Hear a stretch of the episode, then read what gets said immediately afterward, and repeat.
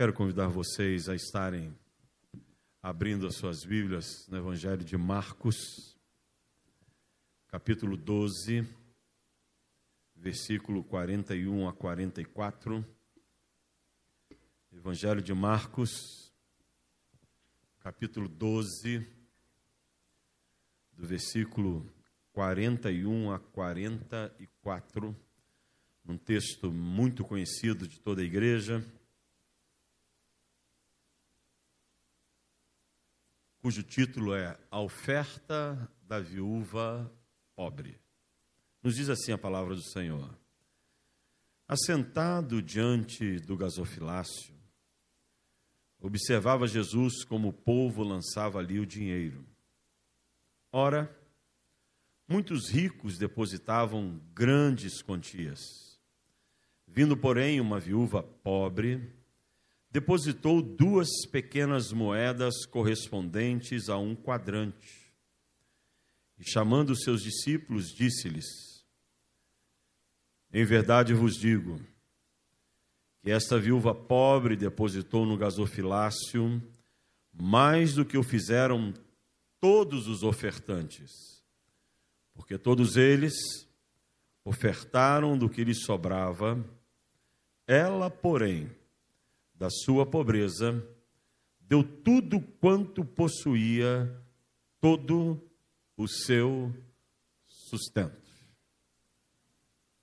Antes que você fique assustado, achando que eu vou falar sobre dinheiro, deixa eu falar para vocês. Esse é um texto maravilhoso e, infelizmente, às vezes os pregadores só usam para falar sobre questão de dízimo, de oferta, da vida financeira da igreja, mas é um texto que nos ensina muito mais do que simplesmente a questão do ofertar, a questão de entregar o dízimo na casa do Senhor. É um texto que fala a respeito de um dia na vida de Jesus em que ele estava no templo, lá com seus discípulos, e eles vão até o pátio das mulheres, que é o pátio que antecede ao pátio dos homens, porque na cultura judaica, o templo era separado por pátios. Então você tinha a ala dos gentios, que ficava praticamente do lado de fora do templo. Você entrava um pouco mais, tinha o pátio das mulheres. Logo depois do pátio das mulheres vinha o pátio dos homens.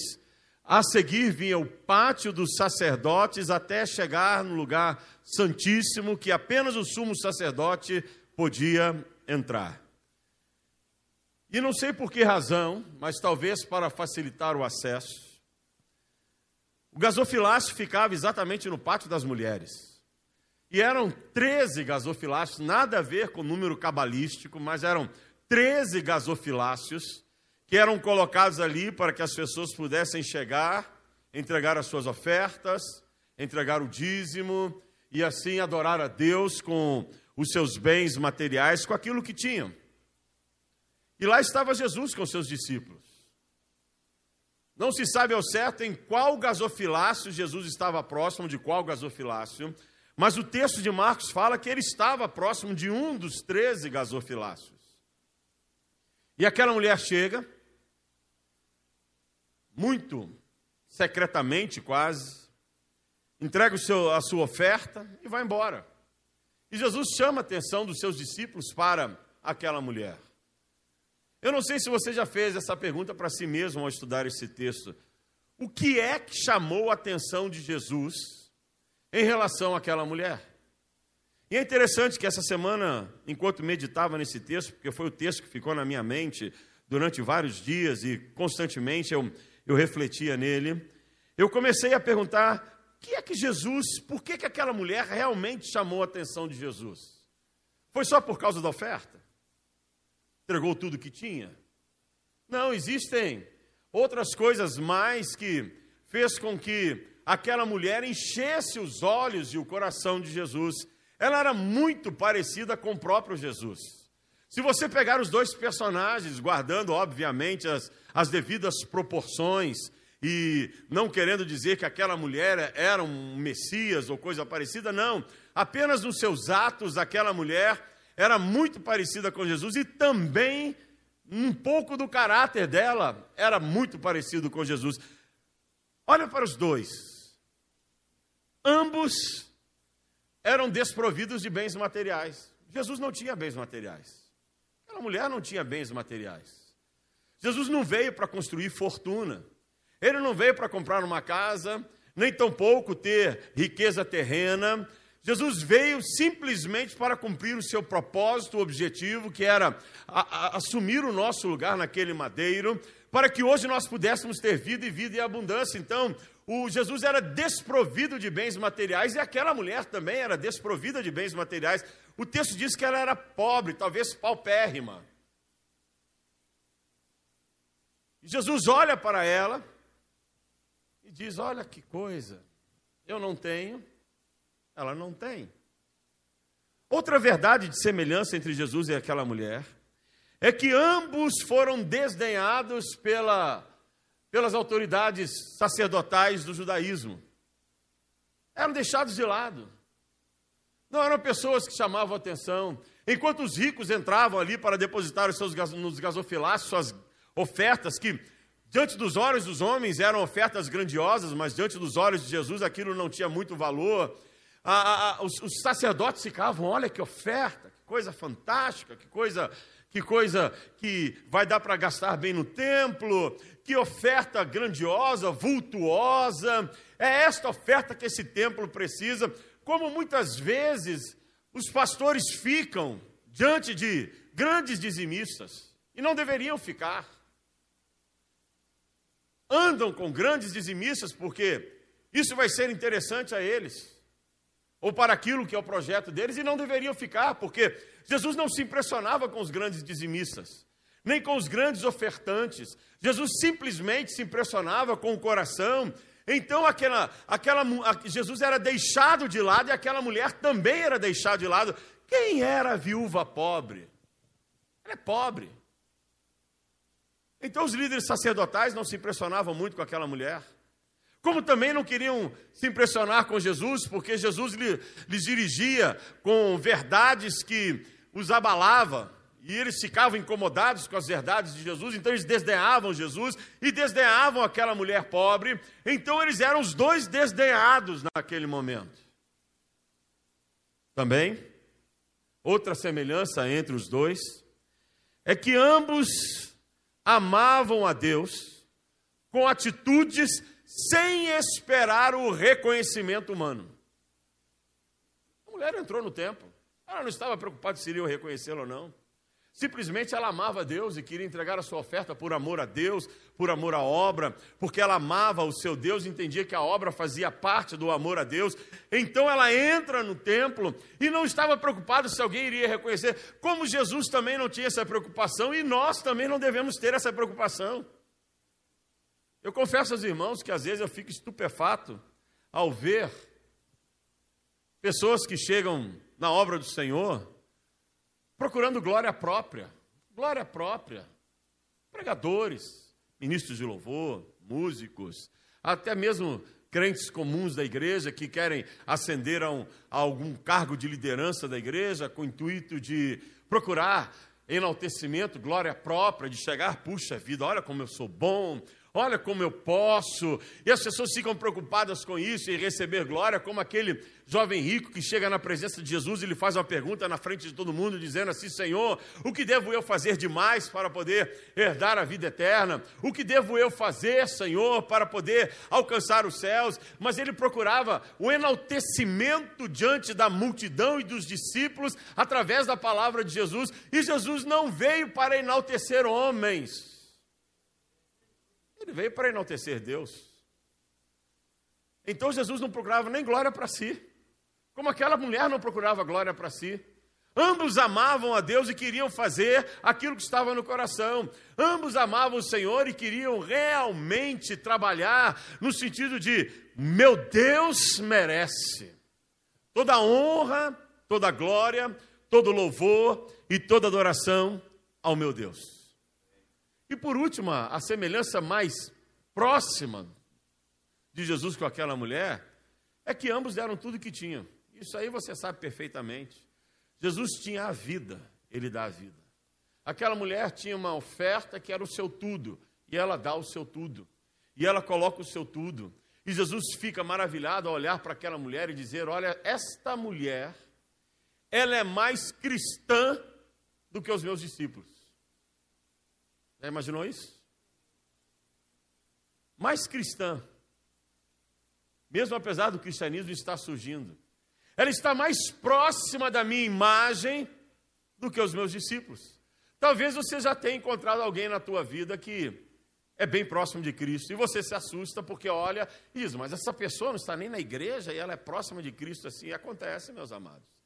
Porque Deus às vezes vem nos envergonhar e coloca pessoas no nosso caminho para nos envergonhar, a nós que temos o conhecimento da palavra e que deveríamos ter uma conduta ilibada e de excelência na presença do nosso Senhor e Deus. Então Deus às vezes vai levantar pessoas do seu caminho para dizer: olha, ele tem uma conduta mais próxima de mim do que a tua, crente. E aquela mulher tinha. Ela não havia ainda conhecido Paulo, porque Paulo vem bem depois mas ela certamente se enquadraria naquilo que o apóstolo Paulo coloca lá em 1 Coríntios capítulo 11, ah, no versículo 1, quando Paulo diz assim: Sejam meus imitadores como eu sou de Cristo. Imitem a Cristo. Tenham o procedimento de Cristo, a fala, a conduta, tenham o amor de Cristo, imitem a Cristo. Aquela mulher, sem saber, era uma imitadora de Cristo. E nós que sabemos? Nós temos imitado a Cristo? Temos tido a preocupação realmente de imitar a Cristo? E é interessante porque quando nós falamos sobre isso, isso nos leva a uma pergunta. E uma pergunta para a nossa reflexão nossas atitudes e escolhas nos aproximam da imagem de Cristo ou nos aproximam do modelo do mundo? Vou repetir. As nossas atitudes e escolhas nos aproximam da imagem de Cristo ou nos aproximam do modelo do mundo? Porque essa é uma reflexão que nós, os crentes, temos que fazer na atualidade, nos dias de hoje. Eu sempre digo isso para os irmãos, os irmãos já devem ter me ouvido falar várias vezes sobre isso. Eu sou de uma geração de crentes. E quem cresceu na igreja evangélica vai entender perfeitamente o que eu estou dizendo. E eu poderia citar aqui pelo menos uma dúzia e meia de crentes que cresceram na igreja evangélica. Não vou citar para não denunciá-los na idade. Né, Marcelo? Você já tem cabelo branco, então não vou denunciar você, não, que cresceu na igreja evangélica. Mas é verdade, vão entender o que eu estou dizendo. Na minha época, crente era crente. Crente era crente.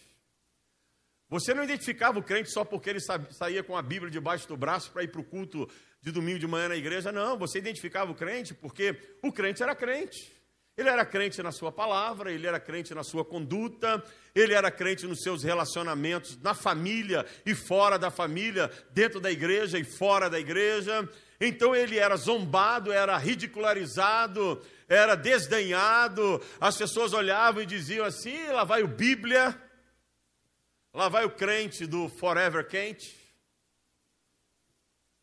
E éramos desenhados, mas crente era crente, meus amados. E você podia saber que se um crente desse a palavra, a palavra dele seria cumprida. Se o crente chegasse na mercearia e dissesse assim: Olha, eu volto depois para pagar, ele voltava para pagar. Porque ele era crente.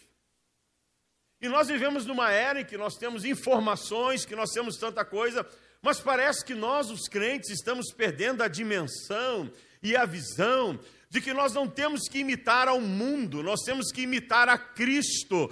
E o nosso, o nosso viver deve ser um viver próximo daquilo que é Jesus Cristo, porque não vamos conseguir fazer exatamente o que Cristo fazia, porque ele era perfeito. E nós temos as nossas imperfeições, mas devemos lutar contra as nossas imperfeições e dizer: Senhor, se isso não te agrada, eu não vou fazer, se isso não te agrada, eu não vou falar, se isso não te agrada, Senhor, arranca de dentro de mim, arranca essa vontade, arranca esse desejo, arranca o que eu tenho feito. Mas a pergunta a ser respondida é: nós temos sido imitadores de Cristo como filhos amados? Aquela mulher ela era uma excelente mulher. Uma vida de excelência. E é interessante isso, porque a excelência para Deus não está no que nós temos materialmente. A excelência para Deus está no que nós somos. Então, para Deus, o ter não o impressiona, mas o ser o impressiona. E Jesus olhou para aquela mulher e viu que ela era. Que ela era verdadeira, era genuína, era alguém que amava a Deus, porque o ser para Deus é fundamental.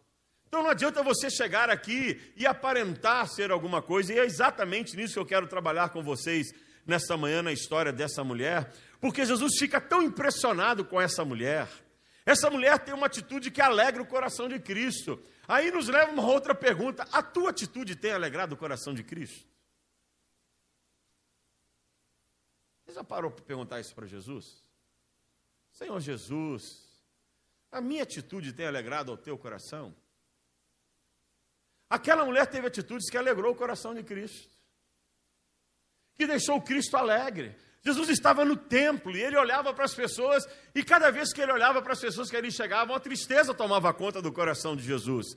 Ele estava impressionado de ver como as pessoas não estavam preocupadas. E essa palavra preocupação é algo que nós devemos entender ela realmente no seu sentido, ter a mente ocupada antecipadamente já com alguma coisa. Então as pessoas não estavam preocupadas em agradar a Deus, estavam preocupadas consigo mesmas. E Jesus estava triste. De repente alguém alegra o coração de Jesus. Quando Jesus olha para a sua igreja, qual é o sentimento que ele tem? Qual é a reação que ele tem? E ele fica alegre com aquela mulher, ele se alegra em demasia com aquela mulher, e é exatamente isso que eu quero trabalhar com vocês. Por que Jesus se alegrou? Porque aquela mulher chegou no templo com um propósito. Qual era o propósito daquela mulher? Adorar a Deus. A maneira que ela encontrou de adorar a Deus foi através da oferta. Qual é o teu propósito quando você vem à casa do Senhor? Qual é o teu propósito quando você sai da tua casa e chega à casa de Deus, chega até o santuário? E eu amo o santuário, meus amados, com toda essa tecnologia que nós temos. Eu sei que estamos usando da tecnologia para chegarmos a lugares que jamais poderíamos imaginar é, é, maravilhoso o uso da tecnologia, a bem da palavra do nosso Senhor e Deus, mas, de, mas deixa eu dizer algo do meu coração para vocês: nada substitui a comunhão no santuário, na casa de Deus. É insubstituível quando você chega à casa do Senhor para adorá-lo, em que você encontra irmãos que estão adorando, uma igreja que adora, uma igreja que canta, onde você tem uma ministração gostosa, como tivemos nessa manhã de louvor e adoração ao Senhor, nada substitui, porque quando você assiste um culto, você é assistente, mas quando você chega na casa do Senhor, você é um presente. E é insubstituível. E aquela mulher vai ao templo com propósito, como nós temos que estar aqui com propósito de adorar a Deus, de nos prostrarmos aos pés dele, de chegarmos e dizermos: Deus, que bom, que bom poder estar na tua casa.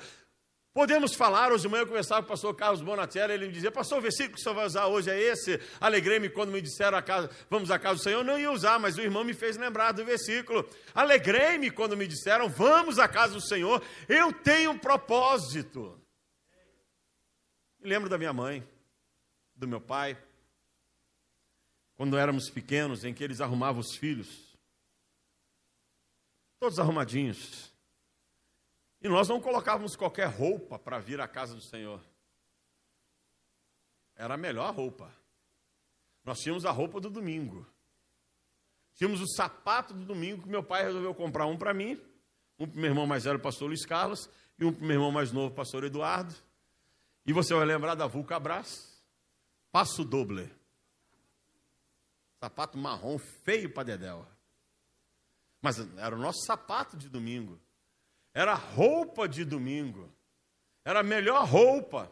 E meus pais diziam: Nós vamos à igreja, nós vamos com propósito, nós estamos indo para adorar a Deus, para, para louvar ao Senhor, e nós crescemos com esta visão de vir à casa de Deus com propósito. Aquela mulher foi à casa do Senhor com propósito. Eu vou adorar o meu Deus, mas eu não, eu não canto porque eu não faço parte dos levitas. Eu não ministro porque eu não sou sacerdotisa. Eu sou mais uma pessoa no meio da multidão, mas eu quero entregar a Deus tudo que eu tenho. E ela vê aquela oferta, entrega, Senhor, esta é a minha adoração, este é o meu melhor. E é isso que nós devemos ter em mente: estar na casa de Deus é dar o nosso melhor para Deus. Nosso melhor, por isso eu tenho que vir com a minha melhor roupa, com a melhor disposição do meu coração. Com a melhor disposição da minha mente, para dar ao meu Deus, Ele é o meu Deus, Ele é o meu Senhor, então quero te entregar o meu melhor, eis-me aqui, Senhor, o melhor dos meus dons, dos meus talentos, da minha capacidade, eu quero colocar nas mãos de Deus e dizer: Senhor, eu entrego a Ti o meu presente. Jesus ficou maravilhado com aquilo. Como Jesus também ficou maravilhado ao ver a simplicidade daquela mulher, a humildade dela, sem soberba, sem arrogância, sem um enaltecimento pessoal, simplesmente ela chega humildemente na presença de Cristo ou de Deus para adorar ao Senhor. Você vai se lembrar de que certa vez Jesus fez o Sermão do Monte. A abertura do Sermão do Monte, no capítulo de número 5 de Mateus, é com as bem-aventuranças. Você lembra qual é a primeira bem-aventurança? Então vai lá, volta lá, Mateus. Eu quero que você grife isso na tua Bíblia. Capítulo de número 5, Jesus ensinando a, multidão e aos seus discípulos as bem-aventuranças, o sermão do monte. Ele começa a partir do versículo de número 3, as bem-aventuranças. Versículo 2 do capítulo 5 diz assim: E ele passou a ensiná-los, dizendo. Aí entram as bem-aventuranças. Qual é a primeira bem-aventurança? Bem-aventurados os humildes de espírito, porque deles é o reino dos céus. Bem-aventurados os humildes de espírito, aqueles que chegam quebrantados diante do Senhor, aqueles que não se colocam com soberba, com arrogância, aqueles que reconhecem que Ele é Senhor e nós somos servos, aqueles que sabem a sua posição, a posição de serem adoradores daquele que é adorado aqueles que compreendem a condição que sem Deus nós nada somos, nós nada podemos fazer, e Ele é o único que merece todo o nosso louvor, toda a nossa adoração, toda, toda a nossa gratidão. E aquela mulher chega com um coração humilde, diferente dos ricos que chegavam lá na soberba. Na soberba, meus amados, nós não somos nada e ninguém. O que é o homem? O que é o homem? Nada. Agora, com Deus, nós nos tornamos em alguma coisa. Antes de Cristo, nós éramos um ninguém. Com Cristo, nós somos alguém. Antes de Cristo, nós éramos perdidos. Em Cristo, nós somos achados. Antes de Cristo, caminhávamos para o inferno. Com Cristo, caminhamos para o céu. Antes de Cristo, nós éramos mais um na multidão. Depois de Cristo, nós somos herdeiros e co-herdeiros das bênçãos celestiais em Cristo Jesus. Então Ele nos transforma. E devemos entender que é por Ele, é Ele, não somos nós. E aquela mulher compreendia isso. E Jesus fica maravilhado de ver a humildade daquela mulher. Ela vai até o gasofilácio, coloca ali a sua adoração diante do Senhor, entrega a sua adoração ao Senhor e sai, porque ela não estava buscando a glória, ela não estava buscando o reconhecimento, ela não estava buscando ser enaltecida diante dos homens. Tanto é que Cristo a enaltece sem que ela saiba. Cristo a honra, sem que ela saiba. Talvez ela tenha vindo a saber desta história quando começaram a escrever o Evangelho de Mateus. Se tivesse vivo ao ler, opa, será que não era eu? Eu me lembro que nesse dia eu fui ao templo e eu vi Jesus sentado ao lado do gasofilácio. Eu entrei da oferta e fui embora. Como tem muitas coisas, meus amados, que Deus não quer que nós saibamos, para que não venhamos a cair na vaidade, para que não nos ensoberbeçamos, porque não somos nós que fazemos. Eu, eu, eu confesso a vocês que eu tenho preocupação com algumas posturas dos crentes, principalmente quando o crente começa a dizer assim: Olha, você já viu quantas pessoas eu levei para Cristo? Isso me faz lembrar uma aluna minha adolescente, na época que nós tínhamos a capelinha ali na Washington Luiz, e eu tinha uma classe de escola dominical que era a classe dos adolescentes, e minha classe funcionava do lado de fora da capelinha. A capelinha era tão grande, mas tão grande, que não tinha lugar para fazer. Então ficava uma sala dentro da capela, tinha o departamento infantil lá atrás, uma classe ia para o campo, a quadra de futebol que tinha do lado, no rala-rala, e a minha classe ficava na frente.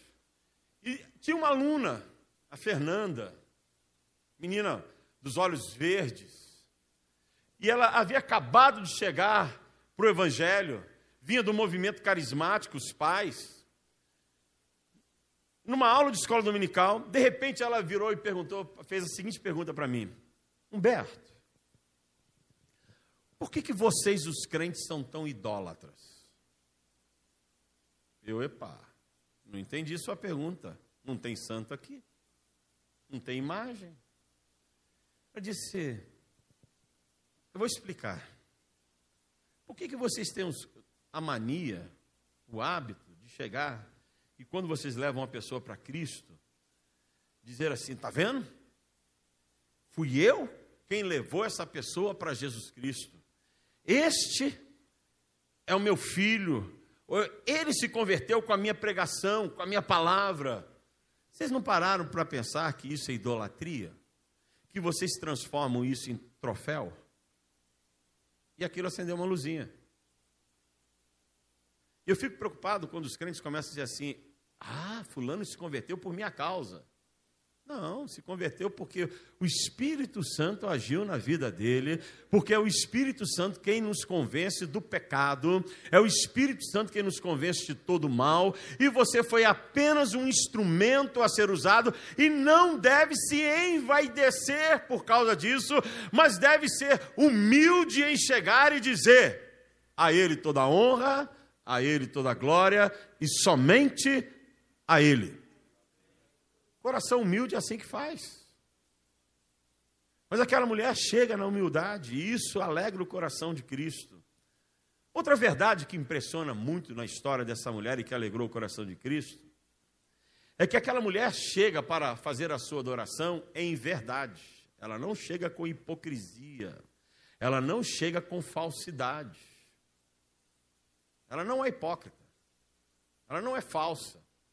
Ela é verdadeira. Diferente daqueles que estavam entregando as suas ofertas lá, que enchiam os olhos dos homens, mas Cristo sabia que aquilo ali era o resto que eles estavam devolvendo, era o resto que eles estavam entregando, que eles tinham muito mais para fazer e não estavam fazendo. Que a adoração daqueles que lá estavam não era uma adoração verdadeira. E aquilo, quando aquela mulher entra e adora, Jesus vem e diz assim: Alguém adorou a Deus verdadeiramente aqui hoje. Isso nos faz lembrar um outro texto fantástico da palavra de Deus, num diálogo que Jesus tem com uma mulher, uma mulher samaritana, no poço de Jacó, e você vai encontrar essa referência lá em João capítulo 4. Principalmente no versículo 23, que no meio daquela conversa em que uh, Jesus pede água e a mulher diz que não podia tirar água, aí tem lá um diálogo uh, de um judeu com a samaritana e aquilo tudo, e de repente Jesus vira para ela e Jesus começa a falar de adoração. Aí chega em João capítulo 4, versículo 23, Jesus vira para ela e diz assim: Sabe, o pai está procurando algo. O pai procura adoradores que o adorem em espírito e em verdade. O Pai não está procurando homens que aparentam ser. O Pai está procurando homens que sejam, e homens aqui é o ser humano. adoradores verdadeiros, que adoram desde dentro em espírito, até do lado de fora em verdade. Aquilo que eles aparentam, eles são. Eles não aparentam algo que eles não são. Aquela mulher não era uma mulher hipócrita, era uma mulher verdadeira, uma adoradora verdadeira que chega diante de Jesus e chega lá e adora o Senhor com todo o seu coração, com toda a sua força, com a alma, com entendimento. Ela vai na presença de Deus e há uma adoração que toca o coração do Senhor, porque foi uma adoração verdadeira. A nossa adoração diante de Deus tem que ser verdadeira, meus amados. Não pode ser uma adoração de aparência. Não pode. Você não pode levantar mãos a Deus dizendo: Eu te adoro, Senhor, se o teu coração não tem mãos erguidas verdadeiramente para Deus. Você não pode chegar diante do Senhor e dizer que você é um crente se você realmente não é crente cristão se você não é genuinamente um cristão.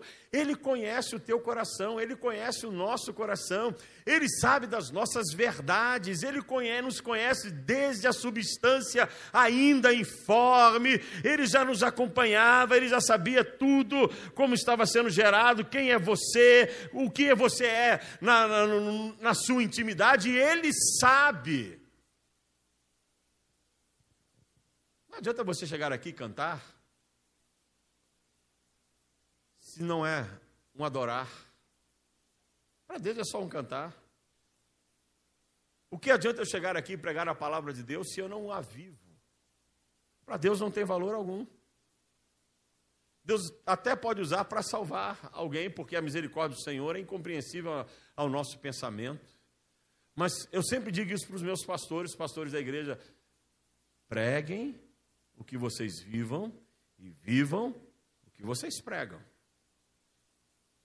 E assim tem que ser os crentes. Aquela mulher chega diante do Senhor e ela chega com um coração de adorador, um coração verdadeiro, um coração de realmente se prostrar aos pés do Senhor e dizer: Eis a minha adoração, eis aqui aquilo que realmente eu vim entregar, eis aqui, Senhor, a minha verdade. Quando você canta, para quem você está cantando. Quando você prega, o que você está vivendo? Quando você chega na casa do Senhor, qual é o teu propósito? Qual é o teu objetivo? Essa semana, aliás, ontem, eu me deparei com uma frase que Aliás, deixa eu contar a cena, foi muito interessante. Eu tinha preparado o sermão, já tinha até passado para o pessoal da mídia, por isso no meu esboço tem uma coisa e no de vocês não vai aparecer essa referência. E fui deitar, porque eu gosto de deitar cedo, meus amados. Eu gosto de deitar nove e meia, estou na cama. Aprendi a deitar cedo. Eu não sou, eu não sou da sessão coruja, mas também levanto cedo. Cinco e meia estou fora da cama. Fui para o meu quarto. Estou lá deitado. Você pode acreditar nisso ou não, mas eu, o que eu vou dizer é verdade. O Espírito Santo virou para mim e falou assim: entra no Instagram. Eu comecei no Instagram. De repente, apareceu uma postagem. João Calvino. João Calvino. Uma frase que ele ele disse que se encaixa bem no que nós estamos falando nessa manhã. A frase é assim: É inútil fingirmos louvar a Deus com a boca e a língua, se o desonramos com a nossa vida. É inútil fingirmos louvar a Deus com a boca e a língua, se o desonramos com a nossa vida.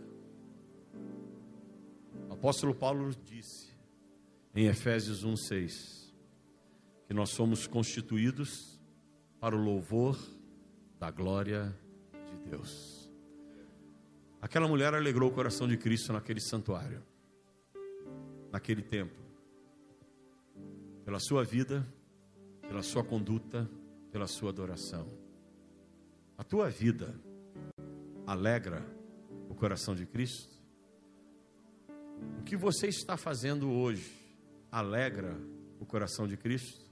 O Senhor procura adoradores que o adorem em espírito e em verdade. Feche os teus olhos. Queres se consagrar ao Senhor nessa manhã? Se queres, dobra o teu joelho onde você está.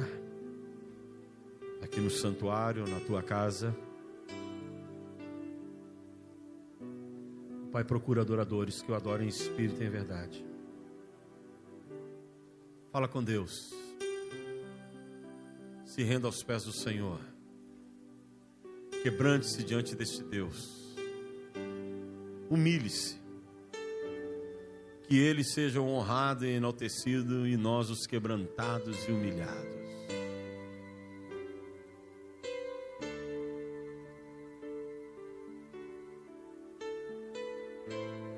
Deus quer ministrar a tua vida. Fala com Ele nessa hora. Fala com o Senhor. Diga para Deus: Eis-me aqui, Senhor. Quero ser um verdadeiro adorador. Quero ser alguém que viva ou que vive o que prega. Que prega o que vive.